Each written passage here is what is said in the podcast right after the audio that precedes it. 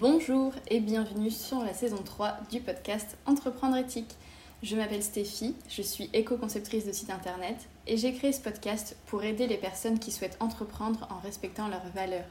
Ici, on parle éco-conception web, communication responsable et entrepreneuriat éthique. Mes invités ou moi-même essayons de vous apporter des conseils concrets pour vous permettre de faire grandir votre entreprise et augmenter votre impact positif sur le monde en le respectant et en vous respectant. Si vous trouvez ce podcast utile, vous pouvez l'aider à circuler en le partageant autour de vous ou en le notant avec 5 étoiles pour qu'il remonte dans les algorithmes des plateformes d'écoute. Je vous laisse avec l'épisode du jour et bonne écoute. Bonjour tout le monde, je suis ravie de vous retrouver pour un nouvel épisode où on va parler de communication écologique. Parce que c'est vrai que j'ai constaté que de plus en plus de personnes souhaitent entrer dans une démarche de communication plus responsable, plus écologique, plus durable, etc.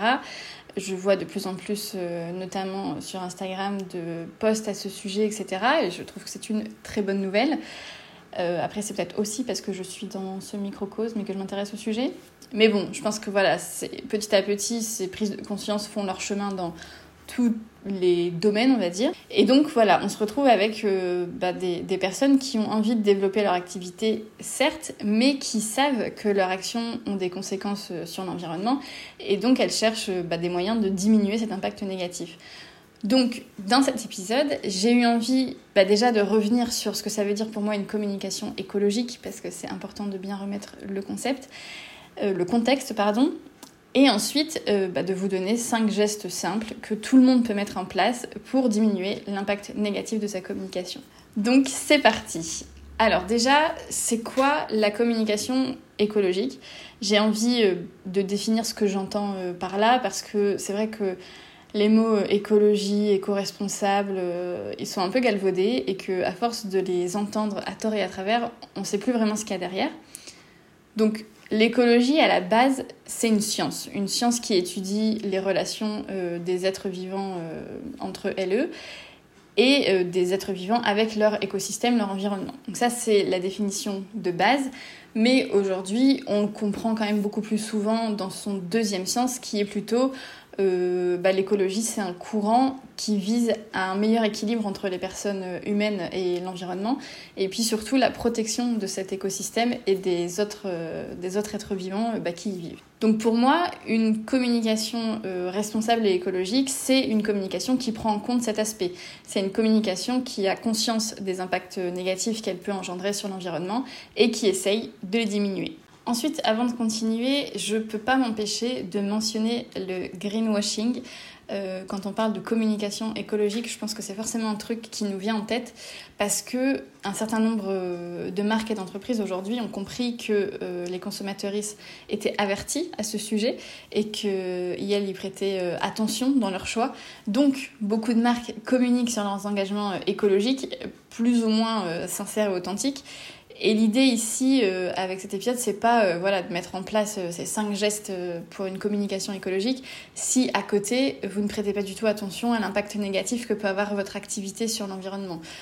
Par exemple, quand Volkswagen met en place un site éco-conçu, un site internet éco-conçu et communique dessus, alors que son activité c'est littéralement de fabriquer des voitures ultra polluantes, là pour moi on est clairement dans le greenwashing.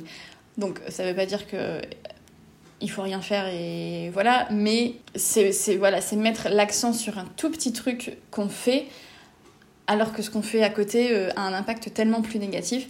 Donc si euh, voilà si vous avez envie de, de, savoir comment on fait pour euh, communiquer sans tomber dans le greenwashing et comment on prouve que nos engagements sont vraiment réels et comment on, on, jauge en fait un peu ce qui est de la communication euh, sincère sur nos engagements et ce qui est du greenwashing. J'ai un épisode qui est consacré euh, à ça, c'est l'épisode 16, donc je vous renvoie vers cet épisode.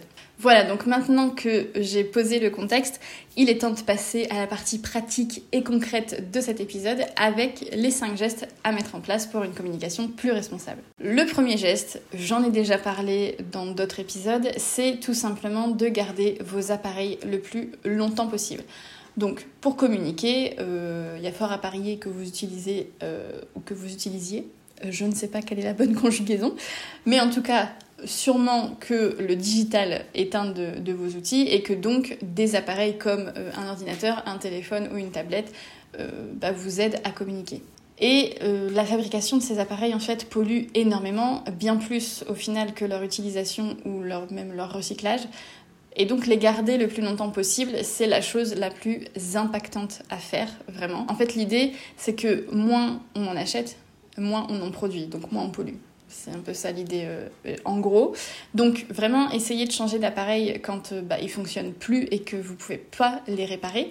Et pas seulement parce que euh, voilà, il y a un nouveau modèle plus performant qui est sorti. Et si vous devez vraiment changer, dirigez-vous vers la seconde main ou le reconditionner. Voilà, c'est ça vraiment le premier truc que vous pouvez faire pour une communication plus écologique. C'est dans votre équipement en fait de le garder le plus longtemps possible. Ensuite, évidemment, la deuxième chose qu'on peut faire pour une communication plus écologique, c'est d'opter pour l'éco-conception de ces supports. Donc, je rappelle euh, rapidement, éco-concevoir, c'est fabriquer quelque chose en essayant de diminuer au maximum les effets négatifs sur l'environnement, tout en gardant la qualité fonctionnelle euh, du truc qu'on fabrique. Et donc, c'est vrai que par ici, je vous parle souvent d'éco-conception web, donc c'est-à-dire le fait de créer des sites internet plus éco-responsables, mais on peut aussi éco-concevoir, pardon, euh, c'est difficile à dire, euh, les supports de communication print, donc euh, c'est-à-dire les trucs imprimés, donc voilà les, flyers, les, cartes de visite, les brochures, etc. on peut aussi voilà appliquer l'éco-conception aux supports de communication imprimés et si c'est un sujet qui vous intéresse, euh, moi c'est pas euh, forcément mon expertise puisque je suis plutôt sur le web, mais je vous recommande d'aller suivre une personne euh, qui s'appelle Lucille Quero et qui est spécialisée en éco-conception print. Donc je vous mets le lien vers son site ou son compte Instagram dans les notes de l'épisode. J'en profite pour vous rappeler ou vous annoncer que si vous avez envie de construire votre site éco-conçu par vous-même, je sors bientôt une offre de thème éco-responsable sur WordPress. Le principe, c'est que vous créez vous-même votre site à l'aide de vidéos en partant d'un modèle que j'aurai éco-conçu. Et dans les vidéos, je vous donne aussi toutes les bonnes pratiques pour éco-concevoir votre site. Donc si c'est une offre qui vous intéresse, j'ai mis en place une liste d'attente pour être prévenu de sa sortie. Je vous mets aussi le lien dans les notes de l'épisode. Ensuite, la troisième chose qu'on peut faire pour moi si on a envie d'une communication plus écologique, c'est de privilégier la qualité à la quantité. Parce que c'est vrai qu'aujourd'hui, dans la communication, on est un peu dans l'ère du toujours plus. Particulièrement sur les réseaux sociaux, bien sûr, mais pas que. On nous répète tout le temps qu'il faut poster de façon ultra régulière, qu'il faut être là minimum trois fois par semaine sur Instagram, qu'il faut faire des stories tous les jours. Euh, en fait, voilà, qu'il faut nourrir la machine euh, pour que l'algorithme nous donne un peu de visibilité en retour. Et évidemment, euh, plus on met de contenu sur Internet, bah, plus on pollue. Mais une chose qu'il ne faut pas oublier, je pense, c'est que derrière l'algorithme, il y a aussi les comportements de notre audience. C'est des personnes bien réelles qui consomment notre communication, qui vont aussi euh, influencer l'algorithme. Et en fait, poster du contenu de qualité qui apporte vraiment quelque chose, ça marche aussi. Donc si on vient pas tous les jours, mais que quand on vient, on a un truc euh, hyper pertinent et hyper impactant, c'est suffisant. Alors vous allez peut-être pas atteindre les 10 000 abonnés en un an et les 1 million de vues sur votre Reels, mais pour moi c'est pas des choses euh, hyper importantes à regarder. Ce qui est important, c'est que votre message touche les bonnes personnes, qu'il soit pertinent et impactant. C'est ça en fait qui va faire grandir euh, concrètement votre entreprise. C'est pas d'être vu par des millions de personnes qui en fait s'en tapent complètement de ce que vous avez à dire. Donc voilà, le, troisième truc qu'on peut faire, c'est vraiment privilégier la qualité à la quantité. Ensuite, quatrième geste qu'on peut mettre en place, ça concerne la vidéo. Sujet ô combien d'actualité, j'en parle assez régulièrement. Euh, c'est vrai que voilà, toutes les plateformes aujourd'hui poussent la vidéo à fond. Je constate aussi que les personnes qui créent des entreprises aiment souvent beaucoup ce format pour leur communication. Donc par exemple, on va souvent voir euh, une vidéo sur les pages d'accueil euh, de sites web. En fait, on a l'impression que ça rend les choses beaucoup plus vivantes et tout ça et tout ça. Alors oui, mais ce qu'il faut avoir en tête, c'est que la vidéo, c'est vraiment le format qui plombe complètement l'empreinte carbone du numérique aujourd'hui. Alors, c'est beaucoup dû euh, au streaming, euh, genre sur Netflix, Amazon Prime et tout, mais c'est aussi dû à toutes les vidéos qu'on héberge sur YouTube pour après mettre sur notre site, etc. euh, ou à toutes les vidéos qu'on publie sur les réseaux sociaux, genre les, les, Reels, les TikTok, enfin voilà, toutes les vidéos qui sont en vogue aujourd'hui. Donc pour moi, si vous voulez opter pour une communication écologique, vous ne pouvez pas poster de vidéos sans vous poser de questions.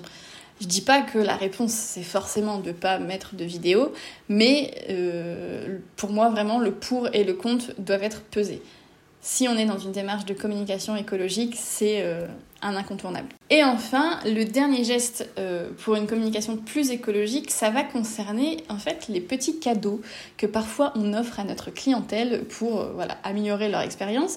C'est une pratique très répandue depuis très longtemps. Donc par exemple, je ne sais pas si vous allez J'ai un souvenir de mon adolescence quand j'allais euh, chez Douglas. Je ne sais pas si vous alliez chez Douglas pour acheter du parfum ou des cosmétiques, etc. Euh, avec ma mère, on avait toujours des petits échantillons euh, de parfum. c'est aussi quand on va sur des salons, on a des petits tote bags avec des, stylos, des, des, carnets. Enfin voilà, c'est vraiment un truc qui se fait beaucoup. dans le e-commerce, ça se fait aussi. Donc je sais pas, quand on commande des cosmétiques, ben, on va recevoir des échantillons. Alors c'est plus Douglas, mais, mais c'est le même système. Ça arrive aussi quand on commande parfois des fringues, même. ça m'est déjà arrivé, moi, de commander euh, des fringues et de recevoir un tote bag sans avoir rien demandé à personne. Euh, mais c'est aussi une pratique qui se fait de plus en plus dans la prestation de services. Donc je vais prendre un, exemple très concret qui m'a inspiré du coup ce, ce dernier geste. C'est que moi je suis consommatrice de formation en ligne et plusieurs fois, suite à mon inscription, j'ai reçu des petits cadeaux non sollicités et sans qu'on me prévienne. Alors Bien sûr que ça fait plaisir d'avoir un petit colis euh, surprise euh, dans sa boîte aux lettres. C'est sûr que ouais, c'est, voilà, ça fait plaisir, ça, donne une, bonne expérience, etc. Mais ces cadeaux ont un impact environnemental, que ce soit pendant leur fabrication ou pendant euh, le transport ou même pendant leur recyclage, voilà, si les gens décident de ne pas les garder. Et donc, il y a aussi une question à se poser à ce niveau-là, je pense. on peut envisager des façons de faire ça de façon plus écologique. Donc déjà, bien évidemment, en se posant la question de l'éco-responsabilité ou, non des cadeaux qu'on offre. Donc si vous offrez euh, des, gadgets en plastique, euh, enfin voilà, déjà le, choix en soi n'est pas euh, éco-responsable. Mais aussi et surtout, je pense qu'on peut faire ça en donnant le choix. Donc je reprends mon exemple personnel. Donc, en m'inscrivant à mes formations, là, une fois j'ai reçu des petits carnets de notes très mignons, et une autre fois j'ai reçu des marque-pages. Bon, euh, admettons. Mais pour les carnets de notes, si moi je suis une personne qui utilise uniquement le digital, ben en fait ça me sert à rien. C'est pareil pour les marque-pages. Si je suis euh, une meuf qui lit pas, bah c'est inutile. Donc, qu'est-ce que je vais faire de ces trucs? Dans le meilleur des cas, je vais les donner à quelqu'un qui va les utiliser, mais dans le pire des cas, ça va euh, traîner au fond d'un tiroir ou ça va finir à la poubelle alors que ça n'a même pas été utilisé. Et là, clairement, en termes de, consommation de ressources pour rien, euh, on est au max. Donc pour moi, une bonne solution, ce serait bah, de me donner le choix lors de ma commande de recevoir ou non le cadeau. Voire, euh, je l'ai déjà vu ça, sur euh, certains sites euh, e-commerce, de choisir en fait entre plusieurs petits cadeaux. Donc par exemple, on peut se dire, bah, je vais proposer trois petits cadeaux bonus euh, lors de la commande ou de l'inscription. Et donc, on peut venir cocher la case de celui qui nous intéresse. Et surtout, on a aussi une case je ne souhaite pas recevoir de cadeaux. Parce que oui, euh, en fait, si le truc nous sert à rien, il y a des gens qui font le choix de réduire leur consommation et qui ont envie de pouvoir choisir ce que, bah, ce qu'ils ou elles reçoivent ou pas. Et en plus, en, bonus, je trouve que l'expérience clientèle n'en sera que meilleure parce qu'on aura un truc qu'on aura choisi qui sera vraiment euh, utile et ça nous fera quand même plaisir d'avoir euh, un cadeau ou alors on aura eu le choix de percevoir le truc. Voilà, on arrive donc à la fin de ces 5 gestes pour une communication plus écologique. J'ai vraiment voulu cet euh, épisode assez concret et pratique avec des idées à mettre en place bah, facilement et rapidement pour favoriser la mise en action parce que parfois bah, c'est comme ça qu'on avance le mieux.